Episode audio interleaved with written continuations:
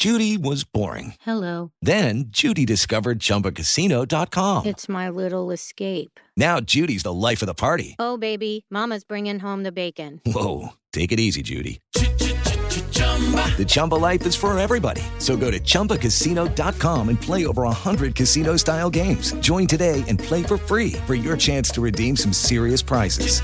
chumba ChumbaCasino.com. No purchase necessary. Void where prohibited by law. 18 plus terms and conditions apply. See website for details. É hora do agronegócio. Informação, mercado e empreendedorismo. Produção e sustentabilidade. Com José Luiz Tejon. Olá, amigos. Informação, entrevistas e a melhor análise do rádio brasileiro. Chegou a hora do agronegócio. A hora do agronegócio. Tá na hora de tocar o berrante para botar ordem e lei nas ilegalidades reinantes do agro brasileiro. O ex-ministro Roberto Rodrigues me relembrou de um fato ainda no mês de julho deste ano. Num texto da sua autoria, levantava o problema que o desmatamento ilegal da Amazônia iria trazer para o país. Texto publicado no jornal Estado de São Paulo em julho. Nesse artigo de alerta, ele escreveu: O tema da preservação ambiental vem ganhando cada vez mais relevância em todo o mundo, sobretudo na juventude. Dessa forma, o agronegócio, que responde por 50% das exportações do país e deve estar rondando agora 30% do PIB brasileiro, precisa estar intimamente ligado ao movimento jovem internacional, os consumidores daqui para o futuro. Roberto Rodrigues acentuava naquele artigo que, abre aspas, chega de ilegalidade na Amazônia ou em qualquer outra região Vamos, em campanha vigorosa, mostrar a cara e os pés limpos, não dando a ninguém argumento para boicotar qualquer produto brasileiro em qualquer mercado. Muito bem, julho deste ano, o ex-ministro Roberto Rodrigues não foi entendido. Recebeu críticas originadas de setores do agro que não entenderam o aviso do ministro. Passado alguns meses, hoje, múltiplas vozes se erguem para exigir aplicação da lei no campo e o próprio vice-presidente Hamilton Mourão, perante o crescimento do desmatamento recente, teve uma atitude de caráter e de integridade como um líder. Ele disse, abre aspas, poderia ser pior, porém começamos tarde, é minha responsabilidade, fecha aspas. Parabéns, ministro Roberto Rodrigues, pelo alerta quatro meses atrás. Espero que os que o atacaram então se desculpem e vale uma menção positiva ao general Mourão. Demonstrou ter a qualidade do líder, não apontando culpados, não se vitimizando e assumindo a sua responsabilidade. A hora do agronegócio dentro da lei. O agro legal. Bota o berrante neles.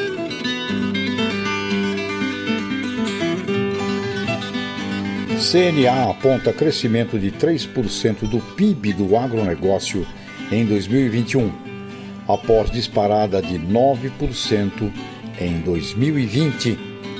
Nos fala Larissa Coelho. O produto interno bruto do agronegócio brasileiro crescerá 3% em 2020, enquanto o valor bruto da produção agropecuária aumentará 4,2% no ano que vem. É o que apontam os dados da Confederação da Agricultura e Pecuária do Brasil. A entidade ponderou que há preocupações climáticas para as principais safras que podem ajustar a oferta de grãos.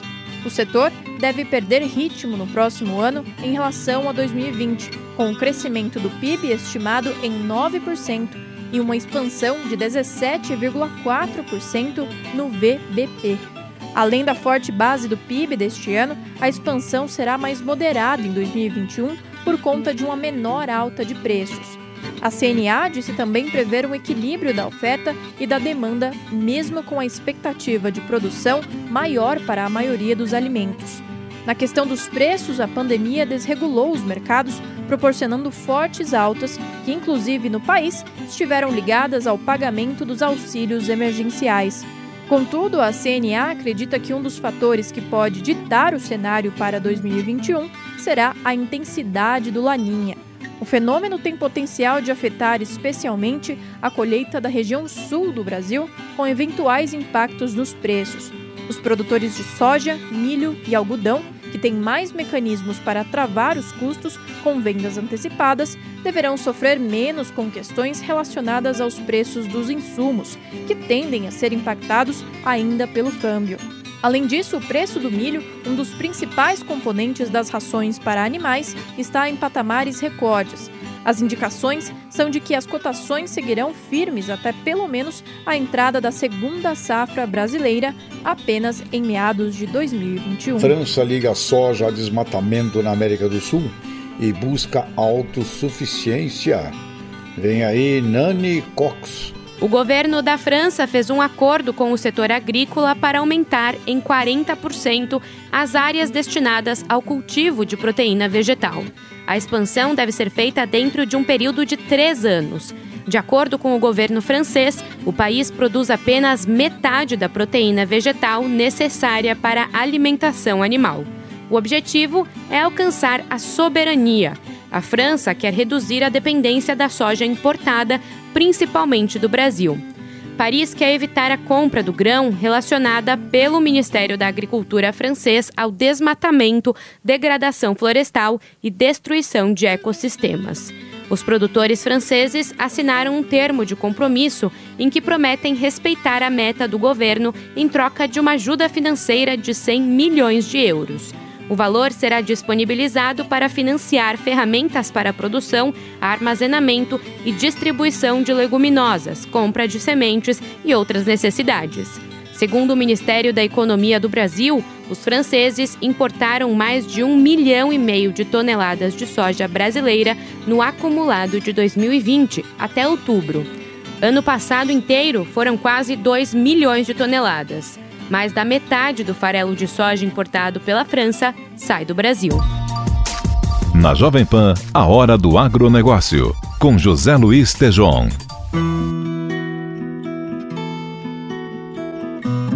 Advogados da área do agronegócio celebram mudança na lei de falências. Matéria com Marcelo Matos. Nova lei de falências incentiva a negociação e promete mais segurança à recuperação judicial. O advogado Euclides Ribeiro destaca o direito do produtor rural. O que era uma discussão que demorou 15 anos para se aprimorar, finalmente virou lei. E agora, na lei de recuperação nova, o produtor rural é tratado como um empresário, como sempre deveria ter sido, e pode se valer da recuperação judicial. Euclides Ribeiro reforça a chamada de devedores e credores no Poder Judiciário para a conciliação. O advogado Fernando Bilotti Ferreira analisa avanços esperados pelo mercado. Que se referem, por exemplo, aos institutos da consolidação substancial e consolidação processual. Esses institutos são muito relevantes para grupos econômicos que socorrem né, de um processo de recuperação judicial e ele prevê já mecanismos bastante claros uh, uh, sobre a forma como referida a consolidação deve ocorrer e também tem mecanismos bastante interessantes de proteção dos ativos é, das empresas desse grupo ah, e dos próprios credores, caso algumas dessas é, ah, empresas não tenham é, um plano aprovado. A lei é considerada essencial para o bom funcionamento da economia de um país. O advogado Rafael Serrano coloca aspectos tributários. Ele trata dos débitos tributários existentes antes do, do pedido de recuperação judicial. É, nesse ponto, a gente pode destacar a existência de um novo tipo de parcelamento, né, que pode ser feito em até 120 meses. É, e esse parcelamento também permite que o contribuinte utilize como parte do pagamento o saldo de prejuízo fiscal que eventualmente ele tenha. O projeto aprovado pelo Congresso depende da sanção do presidente Jair Bolsonaro, com a expectativa de gerar soluções para credores, acionistas e empregados. O texto estende de 180 para 360 dias a possibilidade de assembleia e apresentação do plano de recuperação. Governo argentino emite alerta sobre nova nuvem de gafanhotos. Vem aí Beatriz Carapeto. As cidades brasileiras próximas a Misiones, na Argentina, estão com os sensores agrícolas em alerta. O motivo é o surgimento de mais uma nuvem de gafanhotos na fronteira entre o Brasil e a Argentina. O que acalenta os agricultores é que esta é uma espécie diferente da que se aproximou do país entre os meses de junho e agosto. Os insetos da classe tucura são mais lentos e alcançam distâncias muito menores, o que leva especialistas a crer que os animais não alçarão grandes voos. Segundo a Secretaria da Agricultura daquele país, os gafanhotos estão a 20 quilômetros do sul do Brasil e ainda não representam perigo. Outras análises dizem que o desaparecimento das nuvens é um perigo, pois aponta um novo ciclo reprodutivo migratório. Apesar do aceno positivo dos argentinos, o secretário de Agricultura do Rio Grande do Sul, Luiz Antônio Covatti, determinou a situação de emergência no estado. Zoólogos estão monitorando a região afetada há cerca de sete meses. Eles acompanham o panorama desde a primeira invasão que destruiu uma série de plantações pela América do Sul, África e Ásia. Santa Catarina vive situação histórica e dramática em razão da estiagem. Matéria com Lene Junsec. E aqui em Santa Catarina, apesar das fortes tempestades registradas nesta semana, com apenas metade das chuvas previstas para o ano, os prejuízos causados pela estiagem se agravam a cada dia. O déficit hídrico no estado, de acordo com dados da EPAGRE, ultrapassa os 900 milímetros nas principais regiões produtoras de proteína animal, oeste, o extremo oeste e o meio-oeste. A seca já é considerada a pior dos últimos 15 anos aqui no estado e está derrubando a produção agropecuária catarinense. O vice-presidente da Federação da Agricultura e Pecuária do Estado de Santa Catarina, a AFAESC, Enori Barbieri, afirma que a situação vivida pelos produtores catarinenses é histórica e dramática. Eu diria que o setor mais atingido até agora é o setor leiteiro. Santa Catarina era o quarto produtor nacional. Em novembro do ano passado, quando o pessoal plantou o milho para silagem, que são 220 mil hectares, houve uma queda de 40% na produção de milho em função da falta de chuva lá no final do ano. Após isso, nós tivemos falta de chuva para as pastagens e quando a gente viu que o preço do leite subiu e que o produtor pudesse aumentar a sua produção, ele foi impedido de dar ração para as vacas. Eu digo impedido porque o saco de milho em Santa Catarina, que estava 35 reais em janeiro, passou para 87 o preço de hoje, e a tonelada de farelo de soja, que estava 900 reais em janeiro, hoje está R$ 2.800. Da mesma forma, o aumento dos custos de produção e a seca histórica também impactaram na produção de grãos, aves e suínos. A lavoura de milho, cujo plantio foi finalizado, aponta perdas de mais de 700 milhões de toneladas na safra. O milho silagem acumula uma perda média de menos 6,75%, resultando numa produção esperada de 8,8 milhões de toneladas. Na região extremo-oeste aqui de Santa Catarina, a perda média é de menos 13,76%, enquanto o oeste fica em menos 7,24%. Alguns municípios destas regiões já somam perdas na produção superiores a 60% do valor total. Enori Barbieri calcula as perdas aqui no estado. As lavouras de grão ano passado ainda conseguiram sobreviver, fazendo com que os produtores tivessem alguma rentabilidade. Neste ano, a lavoura de milho que deveríamos produzir 2 milhões e 700 mil toneladas, apontamos perda, já terminou o plantio, e mais de 700 mil toneladas, e a lavoura de soja foi semeada praticamente terminando agora. Tivemos algumas chuvas a semana passada, essa semana, que deu um pouco de umidade no ar, que deu um pouco de umidade para a germinação. Mas infelizmente as previsões não são nada boas. Está havendo um descarte de vacas leiteiras, já que não temos comida, e esse descarte está selecionando os melhores animais para permanecer. Aquelas vacas com alguns problemas ou as mais velhas estão sendo descartadas. Então nós passamos para quinto produtor. Mas infelizmente a situação de Santa Catarina é dramática. Nunca visto uma situação igual. De acordo com a Federação da Agricultura e Pecuária do Estado de Santa Catarina, a escassez hídrica nas pequenas propriedades do interior está provocando sérios problemas de abastecimento. Para se ter uma ideia, só no oeste, em uma das agroindústrias, já são 110 aviários parados por falta de água para as criações. Lene Junsec para a rede Jovem Pan. Touros da raça Angus são trazidos ao Brasil para comercialização de material genético.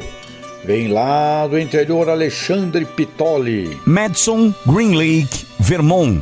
Estes são alguns exemplos de touros americanos da raça Angus que desembarcaram no Brasil recentemente. Os animais pertencem a uma empresa de genética bovina do município de Itatinga, no interior paulista, e foram comprados nos Estados Unidos, país que tem o maior rebanho da raça Angus no mundo. Os touros jovens, de 450 quilos, foram selecionados a dedo por investidores brasileiros. Os touros são utilizados para a coleta de sêmen e inseminação artificial. A empresa já comprava material genético de animais animais dos Estados Unidos, mas com o rebanho importado pretende ampliar o mercado, já que o setor está aquecido no momento. Somente no primeiro semestre deste ano, o mercado da genética de corte cresceu 47% em relação ao mesmo período de 2019. Com mais de 5 milhões e meia de doses de sêmens vendidas na empresa paulista, a alta foi de 50%, mesmo durante a pandemia.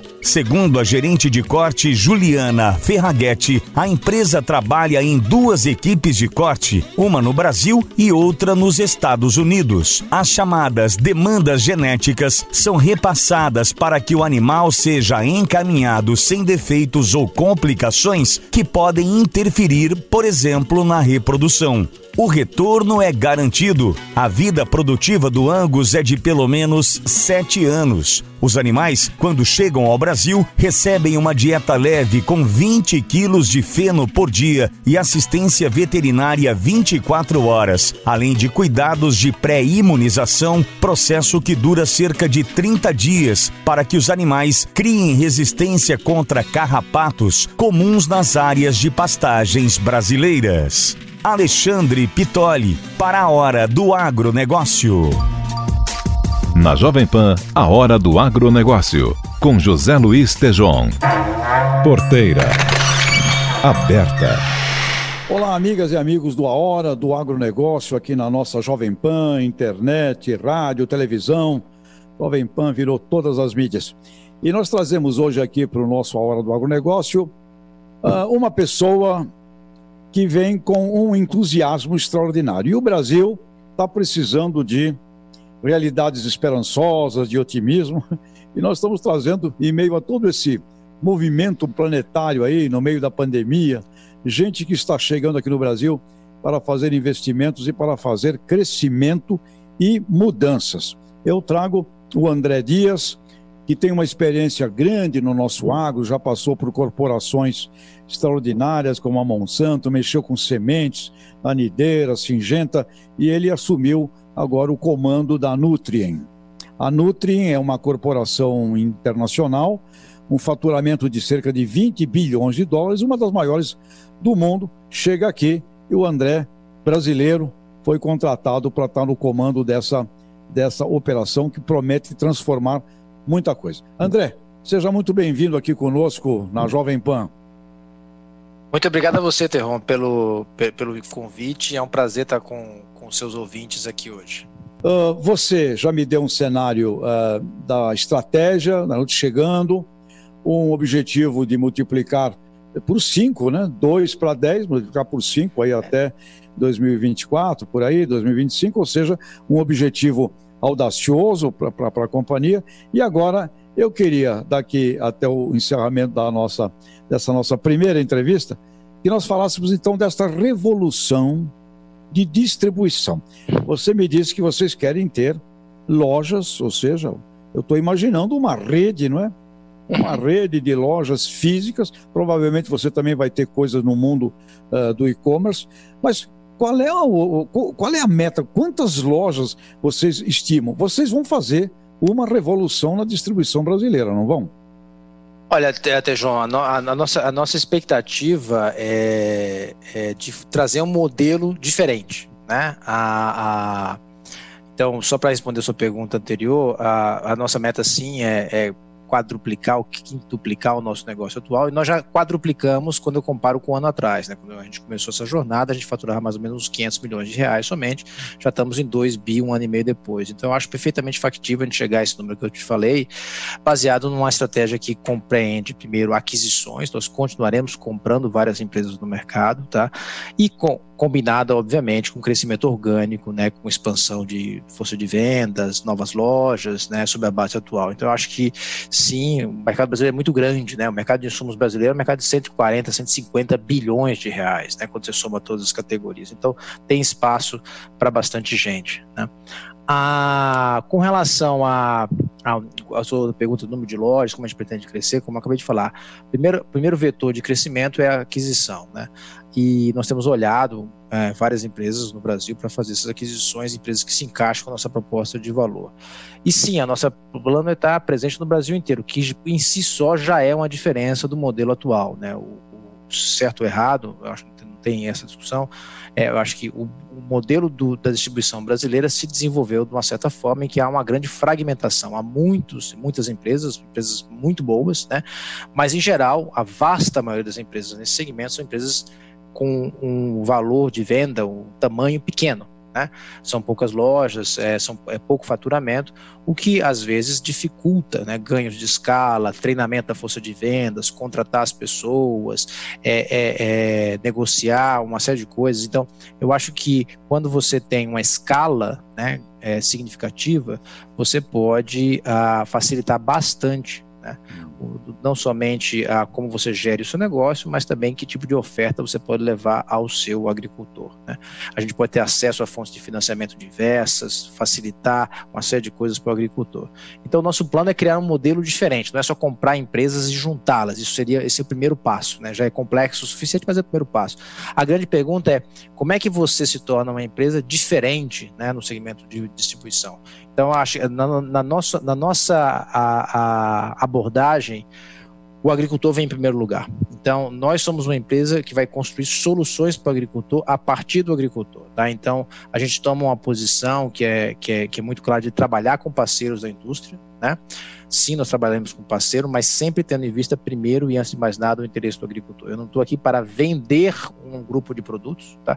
eu estou aqui para encontrar a solução para o agricultor tá? e depois ir buscar essa solução junto à indústria ou outras fontes. Né? Então, eu sempre falo para o meu pessoal que quando a gente estiver pensando no que montar a meta do ano que vem, né, a gente não devia ter uma discussão sobre, olha, como é que eu vendo 10% a mais de fertilizante, ou de defensivo ou de semente, tá? Eu devia estar pensando o seguinte, para os clientes com quem eu trabalhei ao longo dessa safra, que problemas que eu não fui capaz de resolver e que eu resolverei no ano que vem? Então, essa é a forma que a gente quer trabalhar na Nutri, ou seja, ajudar a resolver efetivamente qualquer problema que o agricultor tenha. E que no momento que ele precisar de ajuda, ele sempre pense primeiro no nome da Nutri. Eu estou imaginando, então, que você vai ter uma malha de pontos de venda. É, no sul da Bahia é um tipo de raciocínio, é, no oeste da Bahia é outro tipo. Você Sem vai dúvida. ter uma malha de. E você uma pergunta agora: você não vai ter um desafio gigantesco aí de recursos humanos? Né? Porque é diferente quando você fala do revendedor tradicional brasileiro, ele é um empresário, um empreendedor, ele ali, né? Nasceu Isto. ali, é dali e tal. Isto. Como vai ficar o seu, a sua força competitiva do ponto de, de, de recursos humanos? Você vai ter que ter caras tão bons, melhores do que aquele camarada que é o cara dali, que conhece aquilo. Isso, isso. E, e, e, note que nós, note que nós é, parte da nossa estratégia não é à toa, tá? Ela passa primeiro por aquisição, né? Aquisição de empresas que já estão nessas regiões, né? Então isso ajuda bastante a sua penetração inicial nessas regiões, tá? Além disso, obviamente, que a gente pretende contratar localmente, né? E desenvolver talento. Né? Acho que uma das grandes vantagens que você também tem quando você tem um tamanho maior então, quando você tem, sei lá, 100, 150, 200 lojas no Brasil e que você tem mil vendedores, né, ao invés de 50 vendedores, tá? Isso me dá um ganho de escala e a capacidade de atrair talento de uma forma diferenciada, né? Então eu acho que uma das coisas que a distribuição hoje sofre, as revendas hoje sofrem, é que com a pequena escala se torna difícil atrair talento. Né? Então você não consegue muitas vezes ir para uma Exalc, para uma. Pode citar algumas em, em faculdades Exalc, UFLA, Pelotas, Viçosa, qualquer faculdade que você quiser citar. É muito difícil você atrair talento para revenda, né? Ah, uhum. Então existe uma baixa atratividade. As multinacionais, as empresas de insumos são muito mais atraentes para esse talento jovem que busca uma carreira, né? Então muitas vezes eles ficam em segundo lugar na capacidade de atrair talento. Eu acho que a gente, sendo uma empresa com esse porte, com esse tamanho, com investimento em capital humano que nós vamos fazer e também com a possibilidade de desenvolvimento futuro, nós temos uma vantagem competitiva significativa, porque afinal de contas, distribuição nada mais é do que um trabalho de serviço, né? Então, a nossa diferença fundamental é serviço, né? Produto todo mundo vai ter de um jeito ou de outro, né? Acho que o que vai fazer uma distribuição, uma revenda ou uma loja ser muito melhor do que a, a do vizinho é a sua capacidade de atender bem aquele cliente. E a capacidade de atender bem passa fundamentalmente pelo teu cara na ponta. Né? Ele é. tem que ser relevante, ele tem que levar informação de qualidade, né? ele é. tem que o agricultor querer ouvi-lo. Né? Então eu acho que esse é o principal ativo. André, eu tenho observado também que tem um grupo de, de, de canais formados agora já no Brasil, é, também é, é, mais recente, que estão ligados à originação, né? A, a, ligados a corporações, por exemplo, de trading, que tem um foco de ter vínculos com produtores é, muito preocupados com a originação. Sem né? dúvida. É, você vai enfrentar, você não tem isso no teu, na tua estratégia. A tua estratégia é serviço mesmo. Não, é, a, a nossa estratégia é oferecer produto, né? É oferecer serviço, né? Ah, mas tudo pensando sempre em resolver os problemas do agricultor. Quais são as soluções que ele está buscando? Se esse agricultor precisa, obviamente, de uma solução de barter, né? Tá. Precisa ter uma oferta financeira associada, nós também, também vamos ter. Então, você vai fazer também. Até que agro que nós compramos, né? Ela tem dois silos no estado de é, na, na, acoplados às suas revendas, né? Então a gente oferece serviço de armazenagem, a gente oferece barter. Então, a fazer a oferta que seja necessária para o agricultor tenha sucesso é o que nos importa, tá? Nós vamos buscar os recursos para fazer isso. Você vai entrar também no campo do e-commerce. Como é que é esse mundo, esse mundo digital aí do ponto de vista de relacionamento comercial no teu, é, na tua estratégia? A, a, gente já tem nos Estados Unidos, só para você ter uma ideia, até a nossa, a nossa matriz, né? Hoje nos Estados Unidos a gente vende mais ou menos 10 bilhões de dólares de insumos. Né? Para você ter uma ideia, isso significa 25% do mercado americano de insumos. O que significa que de cada, de cada 4 dólares que os, os, agricultores americanos compram de sementes, fertilizantes, defensivos e nutrição, um passa pela Nutri. Né? Então é uma presença muito significativa. Tá?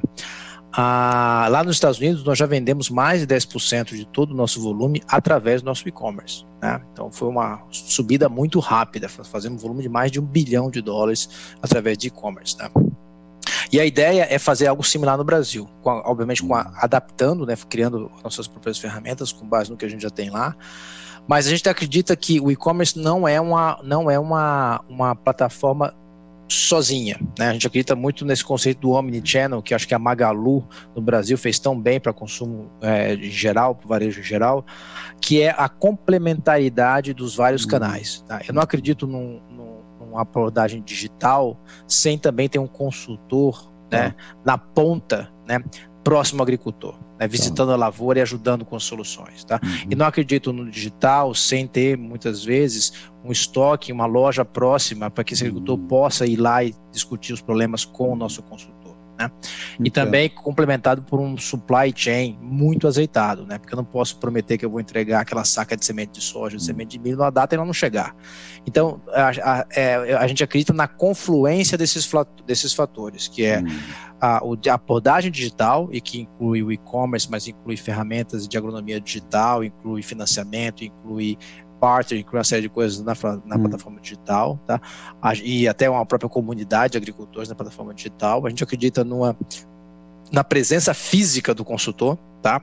Lá no chão, entendendo o campo, entendendo os problemas e participando junto com o agricultor na presença da loja como centro de experiência e tudo isso complementado e suportado por um supply chain, uma cadeia logística muito azeitada, porque você não pode prometer e não entregar. Muito bom. André Dias, muito obrigado aqui por estar conosco. Sucesso a você na Nutri e nos vemos por aí nesse Brasilzão, tá bom?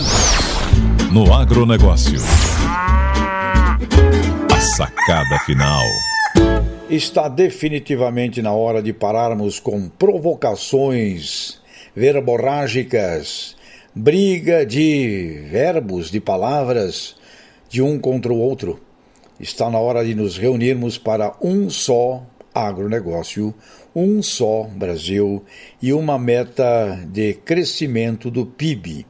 A única conversa que nos interessa é como vamos retomar a economia e para retomarmos o crescimento da economia, nós precisamos de um planejamento estratégico reunido, conjunto entre órgãos públicos com a sociedade civil organizada e um papel muito importante do cooperativismo, porque será fundamental que possamos integrar milhões de produtores, micros e pequenos, que ainda estão completamente afastados do acesso ao mercado, ao conhecimento e à tecnologia. É hora de um agro legal, legalizado, aplicação da lei contra o ilegal e, fundamentalmente, reunido com os melhores talentos para o bem do Brasil. Abaixo ideologias, facções políticas. O Brasil é maior do que tudo isso. Na Jovem Pan, a hora do agronegócio, com José Luiz Tejon.